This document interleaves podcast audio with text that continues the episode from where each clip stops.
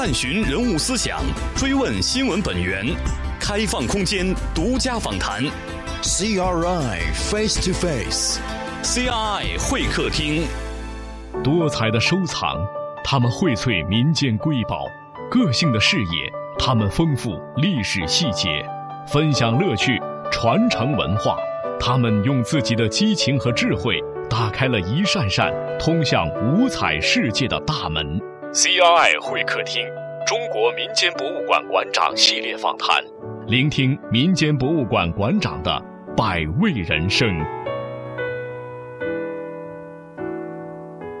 长江石，雄秀相间，尤以其中图文石的爽朗、简洁与禅意见长。他深深的痴迷于。长江图文石的意境与情趣，用十多年的时光打造了一方石头的雅韵世界。一石一山水，意境方寸间。于是他以藏石为题材，独创上百幅石说经典、图赏雅石的咏石诗画。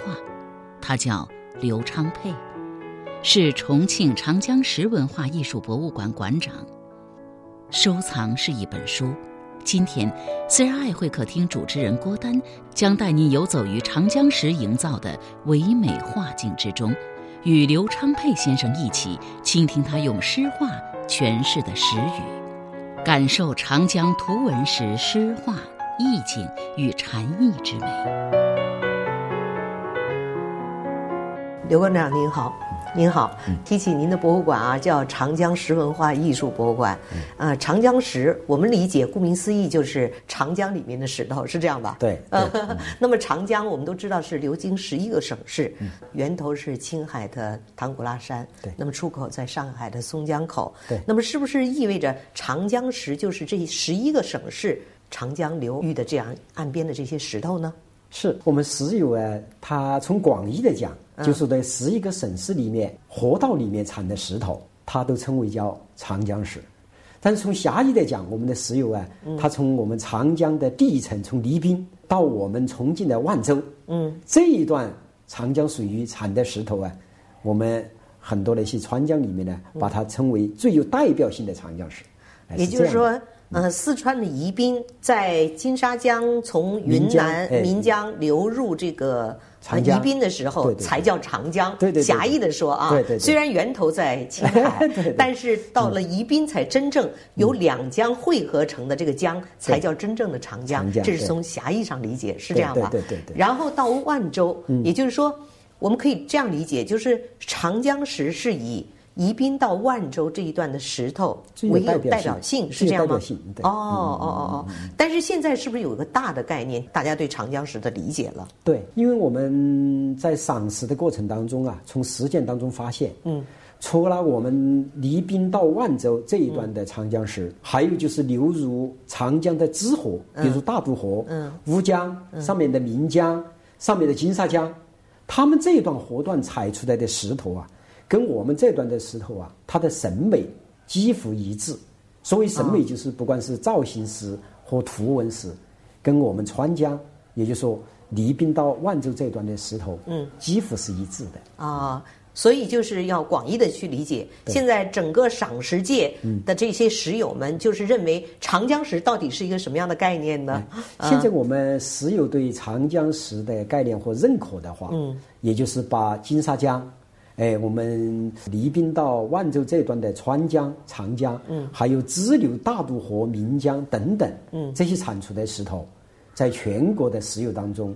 都统称为长江石，是这样的。也就是说，在上游和在下游嗯都不叫长江石了，可以这么说吗？在上游呢，就是比如说他们进入在金沙江以上，嗯，好像金沙江以上来讲的话，现在还没有称为长江石的，啊，应该是从金沙江开始的。然后就是我们的大渡河呀、岷江啊，哎，这些产的石头，应该都称为长江石。为什么长江石是以这一段的石头最有代表性呢？它的特点是什么？为什么大家喜欢？我们想的还是这样，因为那个。石头啊，它从自然的那个母体，从山岩垮塌到江里面，通过江水不断的多少年啊，我们说那个上千万年不断的冲击，通过水和沙外作用力不断的摩擦它，嗯，所以说这样过后，慢慢慢慢还形成了我们长江是独有的，也是很美的一个外形，它就我们称为叫什么？我们那些老百姓啊。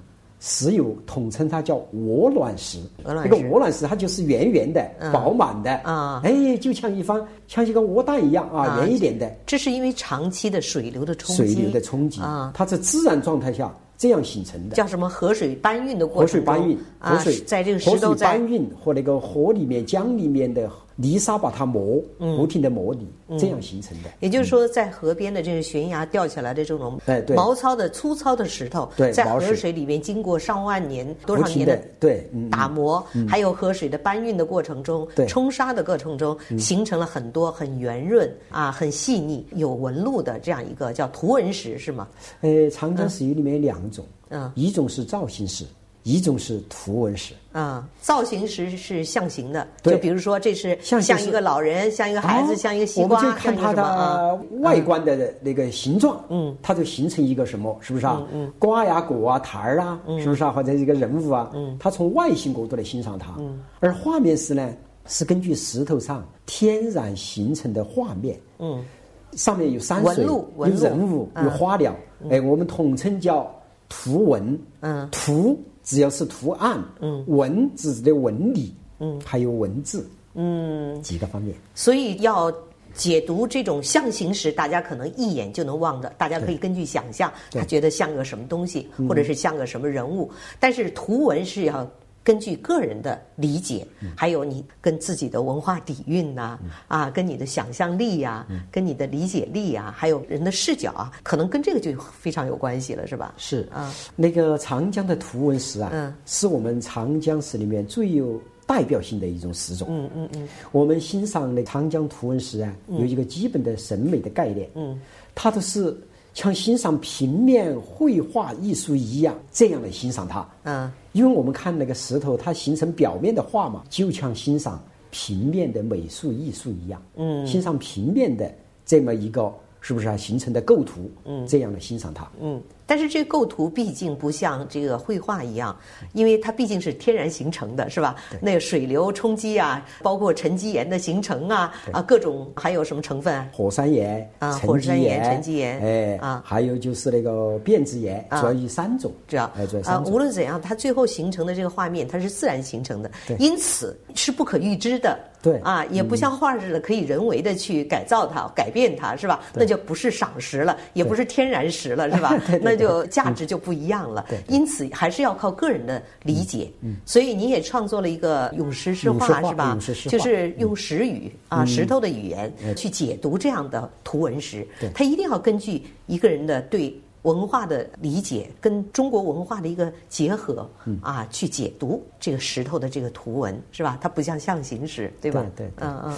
那个欣赏画面石啊，欣赏我们的图文石啊，我们经常说有两点，一个是自然美加人文的艺术美相结合，你才能够解读它的内涵。还有一个就是我们经常说，赏识的室外功夫很重要，功夫在室外。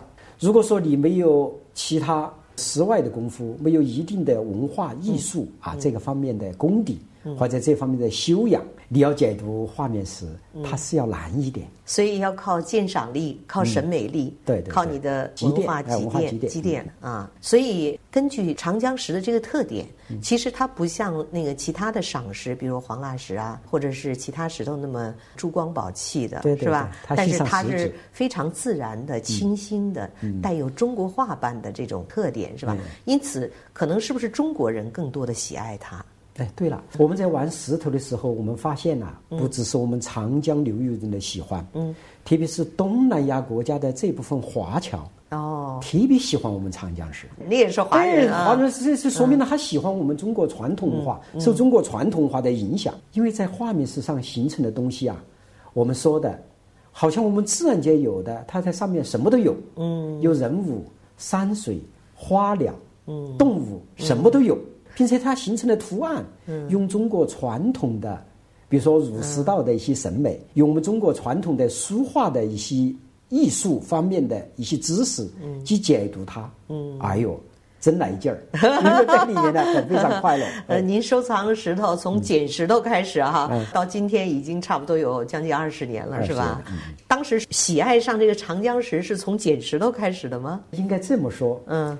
因为当时我家外婆住在解放碑那个黄花园大桥那个那个旁边，那是嘉陵江。我们老家住在巴南，就是现在这个哎对对博物馆在的巴南区啊。在巴南区要到市里面，我是反正小时候和暑假期间呢，都要到外婆那里去过，就要经过海棠溪。海棠溪这个地方啊，都要坐船过出奇门。那个时候的河滩啊，很长，很长很长，没有桥，这河滩。那个河滩里面的石头，哎呀，千奇百怪，大的、小的，红的、白的、圆的。嗯，在小时候的时候，都感觉这个石头啊，非常的神奇。哎，我就想，这个是哪来的？有些说这是天上掉下来的，有些是那个星宿生的蛋，掉到江里面的。嗯，当时我都感觉对那个石头啊，有一种神奇感，有一种神秘感。啊，那是小时候。当然，真正爱上石头啊，我回忆的话，还是在不惑之年。不惑之年啊，四十来岁的时候，嗯，那个时候我已经在经营企业了啊，做建筑企业。建筑企业不是要拉很多那个石头到工地上来吗？对，作为建筑材料吗？您是在中国这个改革开放转型的过程中，那个把原来的这个建筑企业等于是哎，最后承包下来了，还是叫叫我们叫购买购买下来了，购买下来了，几个股东把它购买下来，嗯，把它购买下来。所以您就作为董事长是吧？作为董事长，嗯，到工地上。那个一下雨过后啊，把那个石头啊洗得很干净。哎，有一天我走到那个里面，那估计也是一种缘分到了嘛啊。哎呦，我说那个里面呢，有红的、白的、蓝的、黑的，五彩缤纷，颜色非常丰富。因为我从小受我父母的影响，哎，受我父亲的影响，喜欢诗书画。哎呦，我说这个东西很有艺术内涵呢，当时都情不自禁的都捡了十多方。最后，都跟我那些工人说：“今后你们发现这种类似的东西，这个是宝贝儿，要给我留下来。”啊，说这样慢慢就爱上石头了。但是我听您的夫人讲，嗯，也是您的博物馆的副馆长哈，他说好像您展示啊，嗯，大概是有百分之九十都是购买来的。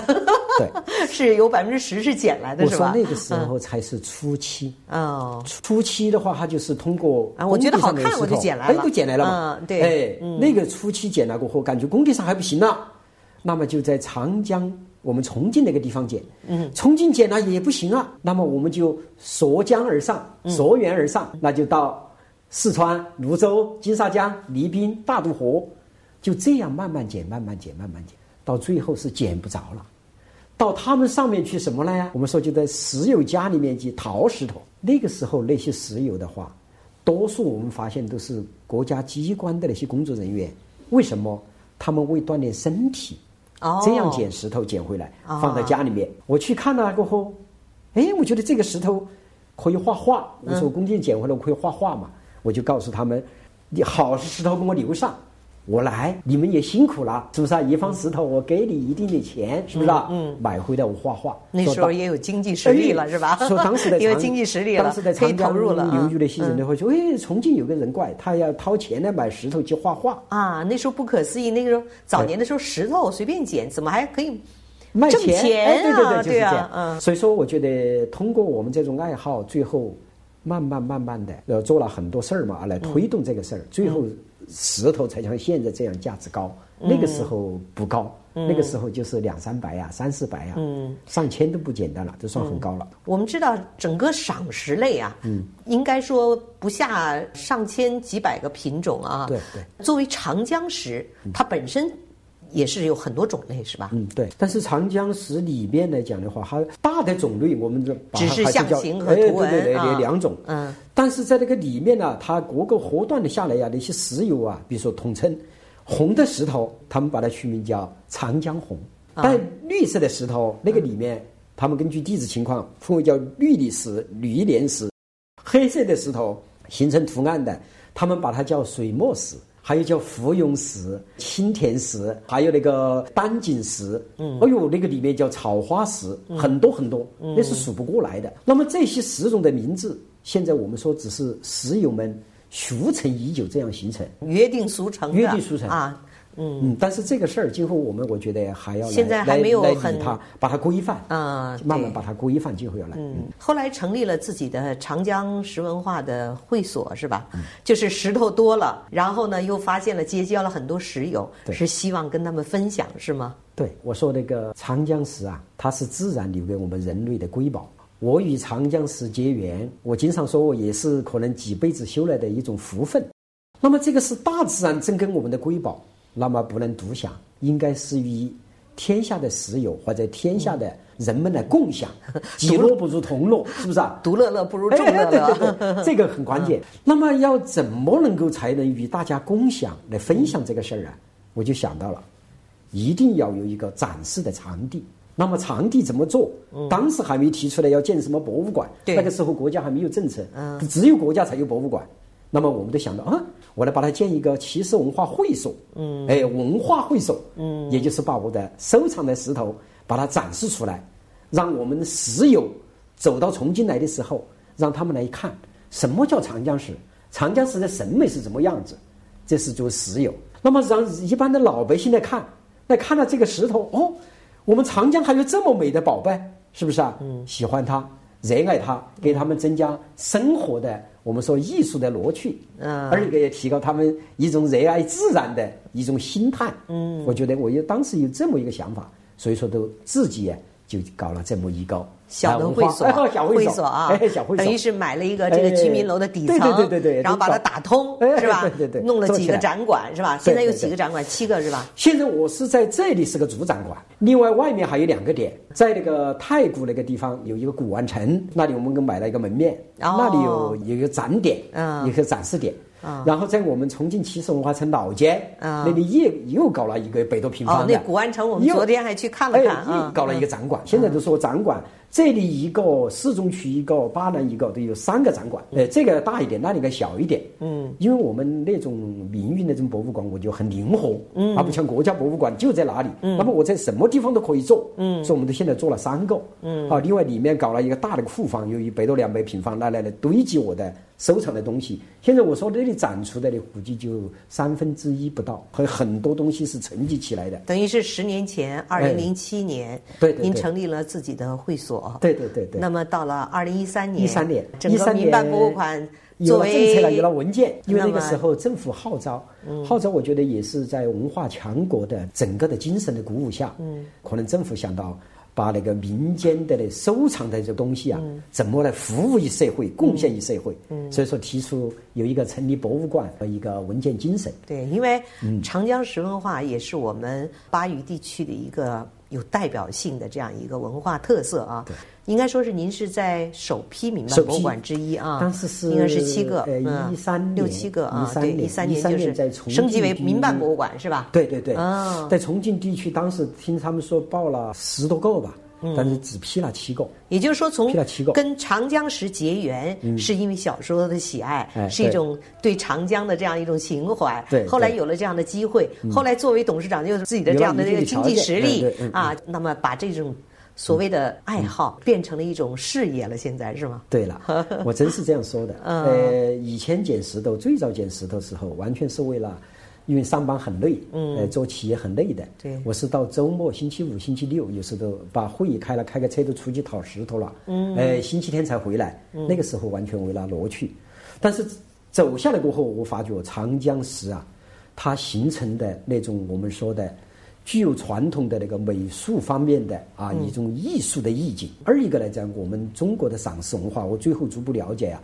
这个是源远流长的，嗯，这个赏识文化，我觉得我们爱世人，嗯，应该来传承它、弘扬它、来发展它，嗯，所以说我就从单纯的爱好，慢慢慢慢的思想逐步逐步的成熟了过后，我觉得应该把它作为我今生的一种事业，赏识文化事业来做，嗯，所以说建博物馆啊，做什么的，它就是在这种思想的指导下。这样做起来，现在企业都不用管了，是吧？是是。啊，不用您管了，是吧？所有的精力搁在赏识，是吧？对对对，有人帮您打理了，是吗？呃，企业这块呢，原来是我的一个学生培养了一个学生，改制过后嘛，我当了七年八年的董事长吧，嗯嗯，太累了，因为玩石头，嗯，所以最后就叫他来做董事长。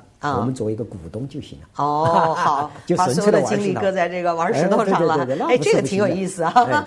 那是人生的一种选择嘛，我觉得也是世界观的一个改变。那么办了博物馆以后，到现在为止，这个石头也不断的在应该扩大它的队伍吧，是吧？对 对，那个办博物馆呢，我觉得只是一个馆还不行。嗯，我提出叫小馆大社会。什么叫小馆大社会呢？就是因为我们属于民营的那个馆呐，它不像国家一建两万平方多少多少，是不是啊？那么我的馆受限制，但是我的灵活性那就比国家博物馆灵活。叫小馆大社会，我就把我的博物馆延伸出去，通过几方面的延伸呢？第一个，我说做了一个一会一刊一非遗季刊是吧？哎，叫中国长江，呃，现在叫中国图文史。已经升级为中国图文史了。以前叫二零一零年创刊的长江石文长江石文化。为什么我在想呢？那么博物馆它在这里不能动，然后我要用文化的方式传播出去，那达到一个什么？我觉得我们办博物馆的目的，一个是收藏，一个是传承，而更重要的是宣传弘扬文化。嗯，这才是我们真正的目的。那么宣传文化来讲，除了博物馆，我还可以通过其他形式。所以说都做了杂志和展会。哦，应该说这个工作，我知道出一本杂志也不是很容易的，嗯。到写稿、组稿、写诗、拍照片，对。啊，也用了很多精力，是吧？对，因为我们这个杂志在二零零九年创刊。到现在的话，已经是啊八年多九年了。嗯那个我们是季刊，嗯季刊我还是通过重庆市文化委员会嗯申请了内部的刊号。嗯因为那个管理是比较严格的，不能随便出的。那么根据这样的规定呢，我从那个时候申请创刊到现在，已经连续出了三十三期了，而读者已经现在是遍布全国。嗯，作为博物馆哈。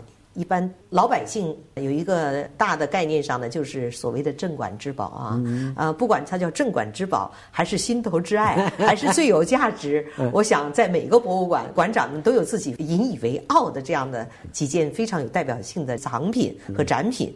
您能不能给我们介绍两件，以长江石的概念给大家解读一下？比如说象形石，比如说图文石，有没有几个这样的例子啊？例子或者是有价值的啊？也告诉大家怎么去鉴赏长江石啊！哦，好，作为收藏啊，特别是长江流域的石油，还是天下的石友，他们对自己收藏的石头啊，都像宝贝一样，对，件件都是宝贝。经常来问我，他说什么是最好的？啊，我说好像都好。当然呢，这个里面呢，它根据审美的一些要求和审美的一些元素，它那个里面还是要分出一些最比较喜欢的一点啊。比如说我家里面收藏的几方有代表性的。一个是画面石，画面石这一方石头我是比较喜欢的。嗯嗯，这个石头来讲啊，它形成的图案呢，就是一个我们说的在黑色的底板上用白色的线条简洁的勾勒出，我们看的是一个仕女坐在这里。嗯，这两漂他们有些把它解读为高山流水，但是我把它看成是一个垂下的柳树。柳树来讲，我就把这方石头啊取名叫伊人用柳。一人永柳，哎，就是说，因为古人嘛都有择柳送亲人，两年、三年、四年、八年就不会回来，嗯，他就在那个长亭外柳树下等待亲人的回来，嗯，哎呀，我就感觉这个古人就是这样嘛，是不是啊？这个女士可能就是在思乡她的亲人，这么多年出去。还没回来呢啊，所以说我就想到叫伊人用柳，他正在写他的哎一种思乡的情谊的这么一种诗词歌赋啊，我是这样的看他的，因为这个石头在黑白分明的这种石头里，在长江里面比较少，哎比较少。长江水以灰色为主，以灰色还有那个一种的红色赭石为主，哎赭石为主，赭石形成的那种图案，哎他们称为叫斑锦或者叫什么的，嗯，但是以那种黑底板白色的石头这种比较少。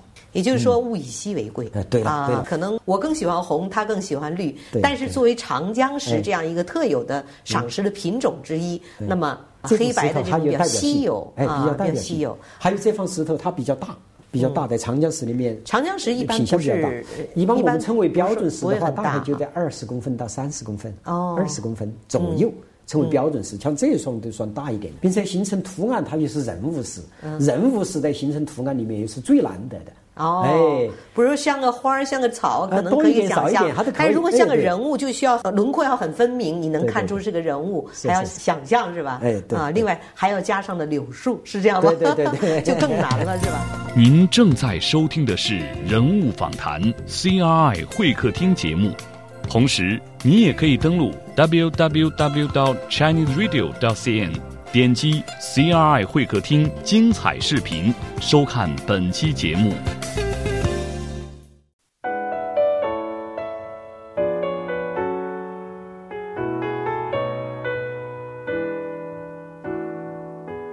长江石，雄秀相间，尤以其中图文石的爽朗、简洁与禅意见长。他深深地痴迷于。长江图文石的意境与情趣，用十多年的时光打造了一方石头的雅韵世界。一石一山水，意境方寸间。于是他以藏石为题材，独创上百幅石说经典、图赏雅石的咏石诗画。他叫刘昌佩，是重庆长江石文化艺术博物馆馆长。收藏是一本书。今天，CRI 会客厅主持人郭丹将带您游走于长江石营造的唯美画境之中，与刘昌佩先生一起倾听他用诗画诠释的石语，感受长江图文石诗画意境与禅意之美。这块石头是您从哪儿收的呢？那块石头在零六年的时候，当时有十年了。当时我们夫人一路，我们是在那当时会所还没成立是吧？没有，那会儿还没有。那个时候主要在大量的收集的时候，在泸州方向啊，那个还是个劳模，在他家里面首先去参观，和那个中央那些领导人照的相啊，全国劳模，他是一个泸州化工厂的一个工人。哎呦，他说那个刘会长啊，你也看看我家里面有方石头，哎，你喜欢吗？怎么样？他知道您是对收藏石头，画画，哎，希望我画画，这方石头你拿去画画嘛？他说很好嘛。哦，好啊，送给您啦？啊，不是买的，哦哦哦，买的。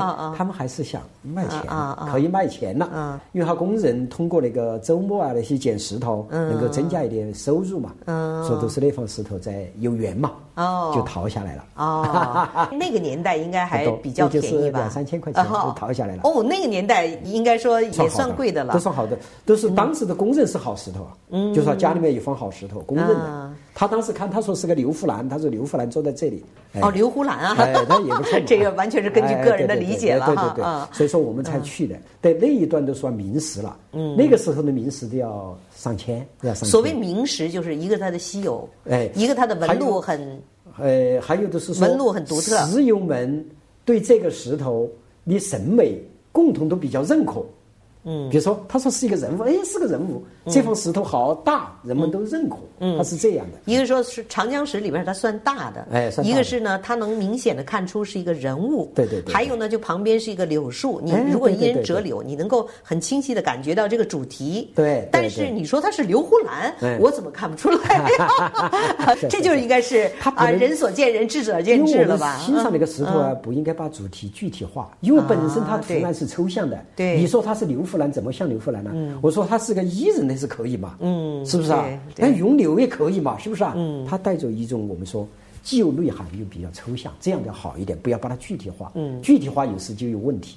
我觉得石头可能跟您更有缘，长江石，因为您原来喜欢画画，哎，对对对，然后呢，后来又写诗，哎，对，所以我觉得解读图文时一定要用诗画去。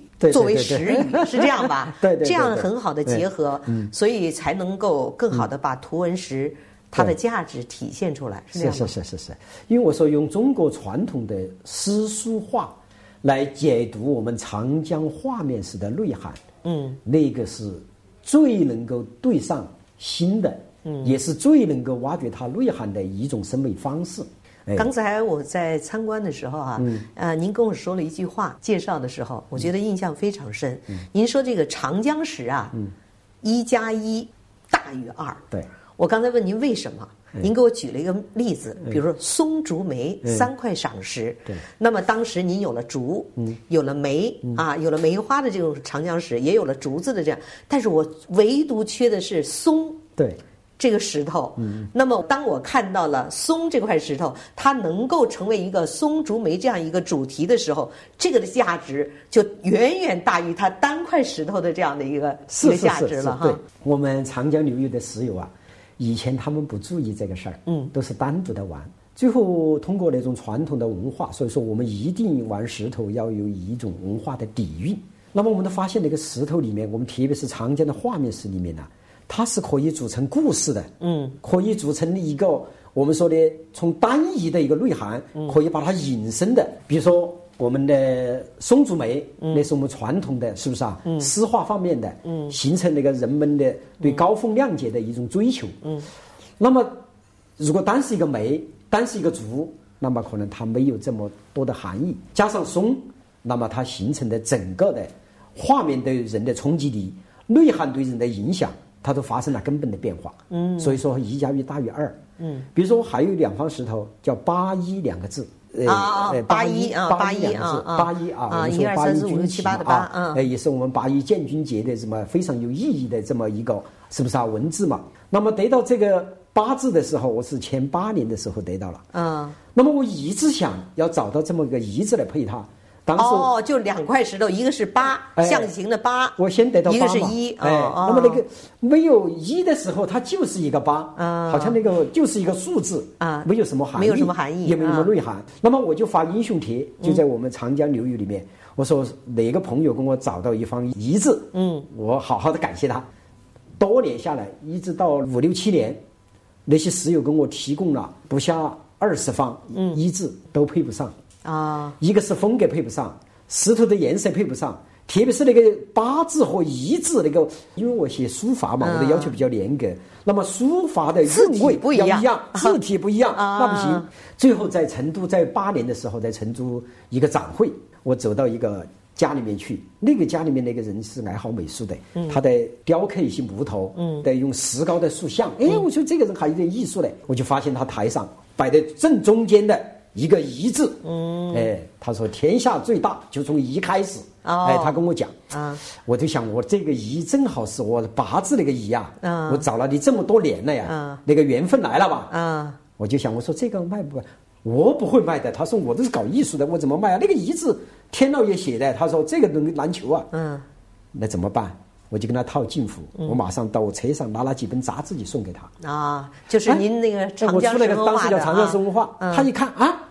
他说：“这个杂志是……哎，我说是我主编的。哎，你就是刘老师吗？我说对呀。哎呦，他说早就想认识你，多年了。反正你杂志我也看见过，没有见过人。他说今天真正见到你了。啊，好，最后我们建立了关系。啊，最后那方石头两千块钱都让给我了。哦，那个遗址，他觉得把这方石头给一个行家。”给一个对在赏识界，我们两个真有能够理解他的，真有缘分。是第二年嘛，第三年我们去，他夫人告诉我，嗯，他先生走了，得癌症走了。嗯，哎呀，我当时听到很哎，心里面很难受。嗯，我非常感谢他。嗯，那么这个“八一”两个字在在我的里形成了过后，在二零零八年那个十八大召开过后，嗯，我们在北京国粹园搞了一个全国的精品式邀请展，我就请十八大嘛。我就把“八一”两个字就拿到这去展出，哦，很多将军来参观了，爱不释手，这些很多都想要。我说这方石头是不卖的，你说你这个卖嘛，反正石头都要卖嘛。它远远不是它的经济价值。对了，是它的。当时说“八一”，有些说这样吧，那个“八一”两个字嘛，“八一”就是八十万嘛，你就卖给我吧。我说还不行，估计后面还有零呢。我说。啊，我说不是钱的问题，这是您的情感价值。这个哎，这个缘分也不容易。现在我发现那个八一就是现在他们都公认的天下的文字石的八一是最好的两个。哦，如果说单是这两方石头来讲，你看那个买成两千，那个八字的前几年也是可能几百一千，就是这样的价值。但是现在加起来的话，那个经济价值都很高很高，嗯，它的艺术价值的更高，嗯，所以一加一。大于二，嗯，哎，实际上还是还是要挖掘它的这个文化的内涵，对。它背后的一些，去用人的思想、人的角度去解读它的这样一个对特殊的这样一个对艺术品了，应该叫对对啊天然的艺术品了哈。对对。嗯，因为我们那个赏识艺术啊，所以说是在二零一四年十二月的时候，被国务院批准为国家级非遗文化项目。嗯，但是我们真正的要把它作为艺术品。让更多的我们说现在社会的精英阶层、艺术阶层的人，全部都来接受它，这个还有一个过程，那就需要我们爱诗人呐，真正把它的文化内涵挖出来。嗯，特别是我们长江史里面的那种组合史，那个东西是能讲故事的。组合史叫组合叫组合嘛？组合史。比如说组合那个松竹梅。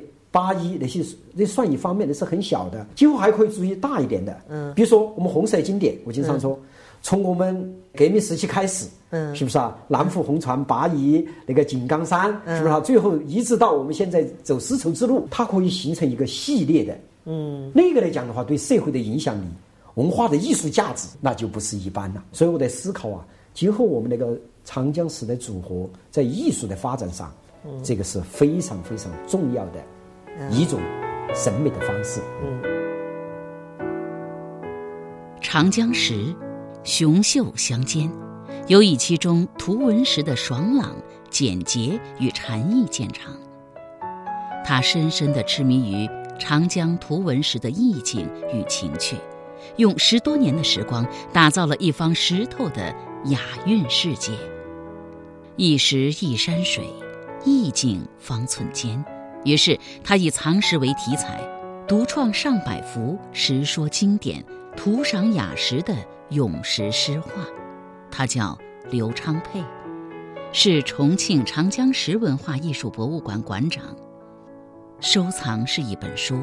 今天，虽然爱会客厅主持人郭丹将带您游走于长江石营造的唯美画境之中，与刘昌佩先生一起倾听他用诗画。诠释的时语，感受长江图文时诗画意境与禅意之美。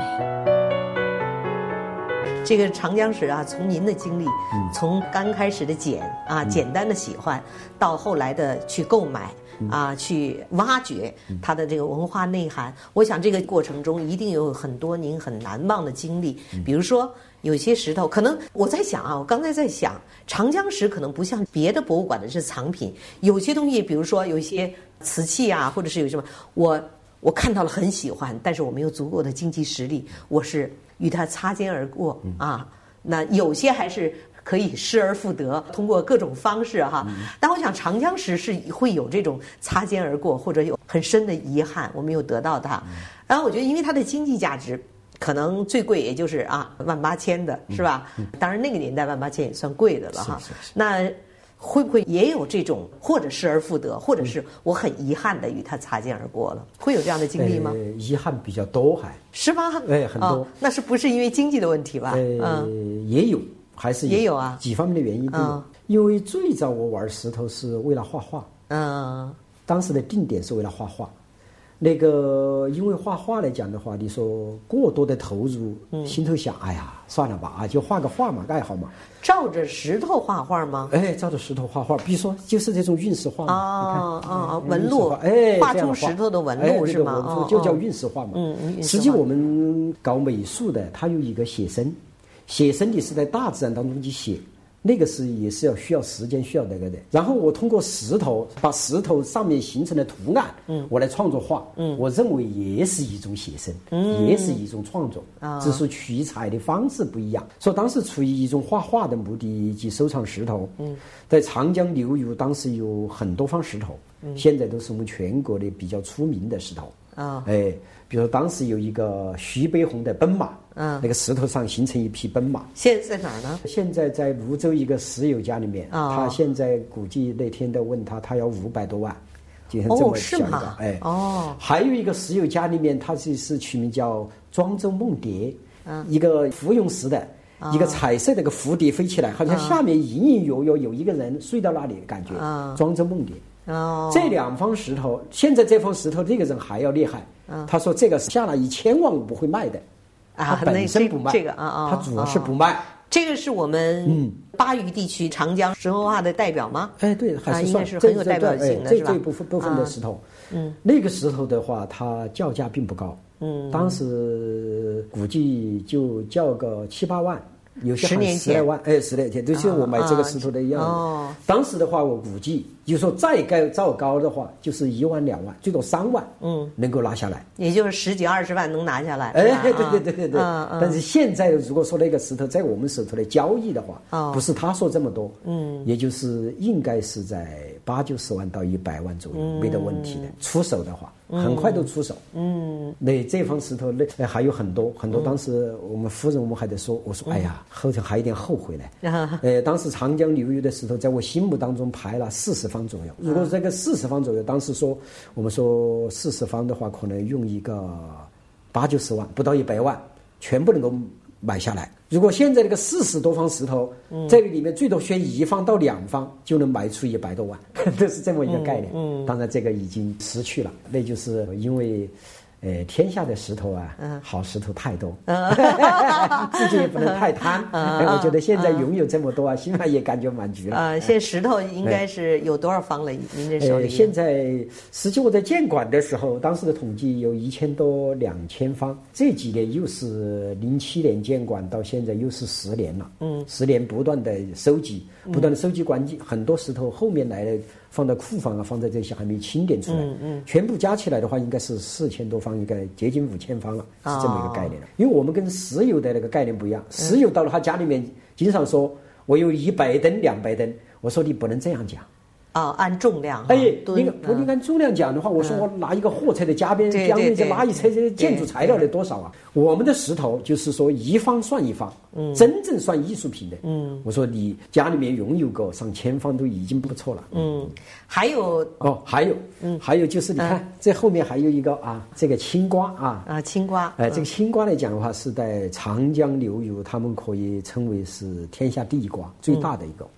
啊，就是说长江石像这么大造型石，早前我们说嘛，那叫画面，那叫造型啊。造型石就是看那个外形，非常像。哎，这个不管是内行和外行一看，哎呀，这个就是一个瓜吧，是不是啊？嗯。你看，我就用那个南瓜的一个小把把儿，把它这个把儿是粘上去的哈，完全一模一样了啊！对对对，起个点题的作用，对啊，点题的感觉啊，就是一个。是不是啊？自然界的瓜，嗯，所以说这个来讲，它的称为叫造型石，而且这个石皮，哎，石皮的那个呈现的这个纹路，跟那个瓜的纹路非常的接近。这个石头都是大渡河的石头，大渡河，大渡河，大渡河就是在那个长江。飞夺泸定桥嘛啊，从那一段开始，在泸定下来这一段那个里面，那一段才有。啊，那么这方石头是您在哪儿收来的呢？这方石头是一个朋友，石界的一个朋友，那个朋友还是一个老人啊，啊，玩的比较早。这方石头呢，因为他是在，也是十年前吗？还是几年前？还要早。我得到这方石头有十二三年了啊。但是这方石头它比较出名，当时是在武汉的中国第四届嘛第五届。赏识艺术展，嗯，这方石头当时在那里是得了一个金奖，嗯，这个人是当时我们赏识界的一个大家，叫朱立新这么一个石友，在他那里，最后玩石头了，玩了过后，他估计可能当时也资金上有一点，有点，哎，哎，他就就卖给您了，说到这里，让给您了，哎，我说我也是玩石头才出来嘛，我说我总 要有几方，是不是压管的石头嘛，哎，他我们作为朋友，最后他。说了一年多两年，最后让给我了。啊，是这样。所以您作为中国赏识协会的常务理事是吧？对。也是作为重庆长江石文化研究会的会长，啊，另外也是国家的赏识的这个长江石的一级鉴评师啊。哎，现在也是高级评估师啊，高级评估师啊。这是能不能为我们简单介绍一下，我们怎么去鉴别一个？长江石它的好与坏，比如刚才您说了象形图文啊，还有一个，比如从它的构造，比如石皮啊，它的什么？我看了一些资料哈，我当时还看到觉得还蛮有趣的哈。你给我们简单介绍一下啊啊。因为赏石头啊，现在好了，在国家层面国度，在二零呃一五年七月的时候，嗯，公布了一个国家观赏石鉴评标准，我们称为叫国标，嗯。但是国标啊，它主要是对全国的各种石种综合而言，对各种赏识，我们把它称为叫大纲，应该大纲。如果单独要摆到长江史来讲啊，我们还在完善。我们正在计划，也是我博物馆的计划之列。我准备再通过两三年，把那个长江史的审美那个标准把它列出来。今后通过中国观赏史协会国土资源部再去申报国标，来申报国标，作为大纲下面的一个单一十种的国标啊。但是根据现在我们中国观赏石协会和国家的那个国务院批准那个赏石那个国标的标准，和我多年玩长江石的经验，我觉得应该总结了叫四句话十二个字。哎，他们说经常说赏识赏识嘛，赏识嘛，我们就有那个叫相识法嘛，是不是啊？你看那个米芾。漏皱受透啊，四个字，它的像是吧？这个是属于太湖石，哎，那个是传统赏识啊，传统赏传统赏识主要是对造型石，对我们的太湖石啊、灵璧石啊，是不是啊？阴石啊，他们这一部分的传统的赏识。当然，现在有了长江石，有了这些，那些古人他没有想到这么多啊。嗯。那么在总结长江时呢，我也得总结，就是说让人们更容易记住它。嗯。因为那个标准一本书里去读嘛。那多难得读啊！我总结的四句话，十二个字，一个是品相要美啊，品相要美。首先看它的一个外观的一个东西，嗯，就给人感觉很美，嗯，哎，嗯我经常说我们长江石啊，圆润饱满，是不是啊？嗯，它的实质皮肤非常细腻，很好，哎，不粗糙，那就是给人第一个感觉。它什么东西都没有，都行，圆圆的，就像一个画屏一样，嗯，那是第一个。品相要美。第二，因为长江是以画面为主，所以说我都提出一个构图要精。这个构图要精呢，它就要分两个方面：一个它形成的人物、山水、花鸟，它和中国画相符，那么你就要通画理，通画理，跟书画的道理能够相通。嗯，不管是写意也好。是不是？我们说是白描也好，是工笔也好，但是一般形成画面的它是写意为主，在石头上写意为主。但是只要通画理，它上面形成的文字要通书理啊，争草地转那个都要要解什么字形哈？有些石友他就不懂这个道理，哎，不懂这个道理，所以说我们都要引导他们。嗯，在二零零九年的时候，当时重庆有个记者给我打个电话。好像他说从电视台的，嗯，他说有一个事儿我要请教你。他说有一个石友在朝天门捡了一方小石头，我说有多大？他说长度大概就十五公分，高度有是七八公分。嗯，他说上面有很多文字，他说能够读出好多首唐诗。哎呦，我说这个都有问题了。嗯，因为在大自然东西是不可能的。嗯，这就是人为的了，是吧？不是叫人为的。那么就是有些人赏石头啊。他都走邪路了哦，走邪路了。所以您觉得定标准很重要，是吧？啊，真草地转，你要对得上，嗯，你自己能够把它看成是天书，你自己看得懂，别人看不懂有什么用啊？啊，所以我说这个是估计不是大众喜欢的，我说是他个人的见解。虽然艺术品应该有它的独特性啊，应该有每个人的，尤其对于石头这样一个天然形成的东西，可能每个人可以从不同的角度去爱它、理解它。那么实际上，但是长江石作为一个现在形成了一个这样一个长江石的一个概念，或者这样审美的一个啊基本概念以后，那么应该出台一个，尤其是您这么多年搞这个杂志，作为长江石的研究啊，从它的构成到它的河流搬运到它的这个纹理啊，啊，另外最主要的是要用您的诗画去。解读它，对对，我觉得这个可能也是一个很重要的方面，也就是您刚才想象的制定的标准之一，就是通诗化，是吧？通诗化，通诗理，是吧？对，嗯。所以我讲的第二句话，早先说的要通画理，嗯，通书理，嗯。三的一个就是要主题名啊，主题明确，就是给人感觉呀，好像一目了然，是不是啊？嗯，一看，哎。这个石头好像是个人儿啊，或者什么？它究竟是古人什么人？我们再说。嗯，首先是一目了然，它形成的图案啊。哎，我们不要不要说二目、三目、四目都看不出来，那个就是你自己在玩儿，那就没有办法了，是不是啊？自己玩可以，嗯，就是说主题要明，给人感觉这个主题一眼就能看出什么，嗯，那就是最好。嗯，还有最后一句，嗯，那就是意境要深。嗯，那个意境来讲，那就是要包含，早前我们说的诗书画和你对石头的认识和解读对中国传统文化的理解。那么这块石头，比如说这个人物，我能够和和著名的古人联系上。或者是我和历史上的一个重大事件能够联系上，嗯，或者什么与古诗的意境能够联系上，那么这个东西就把它真正的文化艺术内涵就挖出来了，嗯，说这个就叫意境要深，嗯，看了它能够引起你思想对那个传统文化或者对什么一个历史事件的一个联想，一个牵想，是不是啊？那么就达到一个。最佳的效果，所以说我都总结了这么四句话，十二个字，太棒了。这个我们其实也采访了呃一些这个赏识博物馆啊，民办博物馆，我们也看到了很多这个石头的展示和藏品。但是今天通过您的介绍，我们对长江石这样一个赏石之一，这个长江石啊，有了非常深入的应该说是理解和了解。我们觉得这样一个独特的文化，而且以巴渝地区。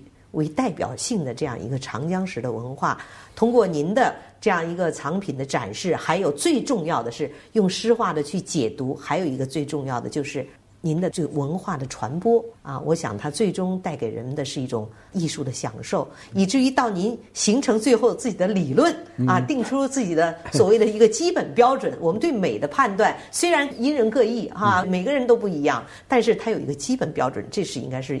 大家都有认同的哈，我想从捡石头开始，嗯，到最后理论的形成，嗯，对长江石文化的这样一个总结和提升，嗯，让大家享受这样一个对大自然享受的一样这个美和理解，我想应该是起到了一个非常重要的作用。非常感谢。您正在收听的是人物访谈节目 CRI 会客厅，我们的 email 地址是 china at cri dot com dot cn，同时。你也可以拨打录音留言电话八六幺零六八八九二零三六，期待您的留言。